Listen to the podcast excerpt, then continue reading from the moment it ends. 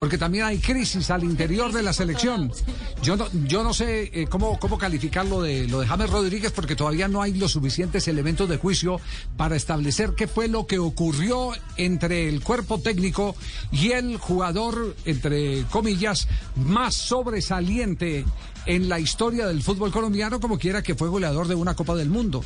Nadie puede, nadie puede, nadie puede negar que James Rodríguez es una verdadera estrella eh, con la camiseta de la selección. Y el que más títulos Nadie le quita lo bailado. Nadie le quita lo bailado. ¿Cuál es, ¿Cuál es la información real? ¿Por qué?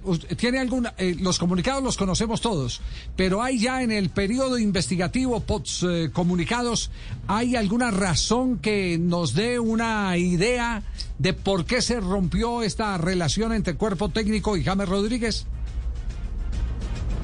Mire, don Javi, lo que yo he podido eh, averiguar, lo que me dicen fuentes cercanas aquí a la selección Colombia, además estamos aquí mismo en la puerta del Hotel Dan Carton donde está concentrada la selección, sí.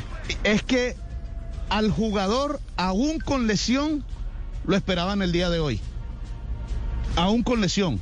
Sabía el cuerpo técnico eh, que no iba a estar para el partido ante Perú, pero lo esperaban para que siguiera y adelantara su recuperación al lado de la selección. Ajá.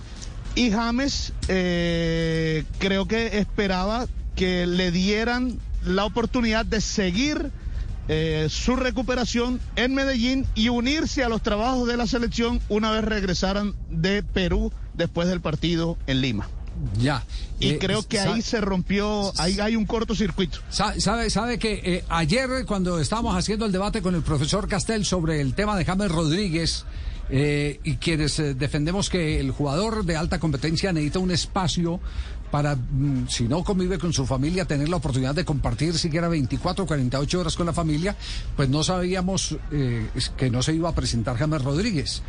Ni y, la les, la y habíamos advertido que los jugadores que venían de Europa tenían plazo para presentarse en la noche y estar hoy en el primer entrenamiento de la selección Colombia.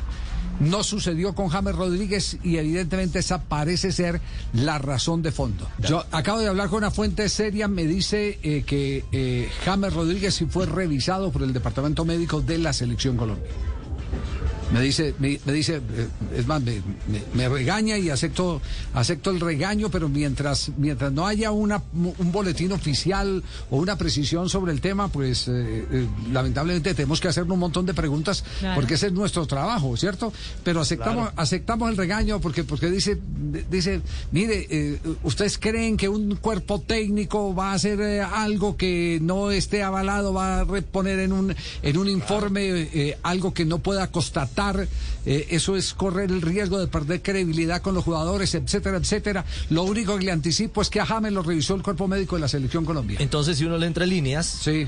puede uno deducir que fueron hasta Antioquia, hasta Medellín o donde fuera, a un tema de revisión. Es decir, o en alguna parte lo tuvieron que haber revisado, o una revisión virtual, o de alguna manera hubo que haber conectado las, las puntas para tener ese, ese, ese determinado consejo. Bueno, vamos a ver qué pasa con el, con el tema.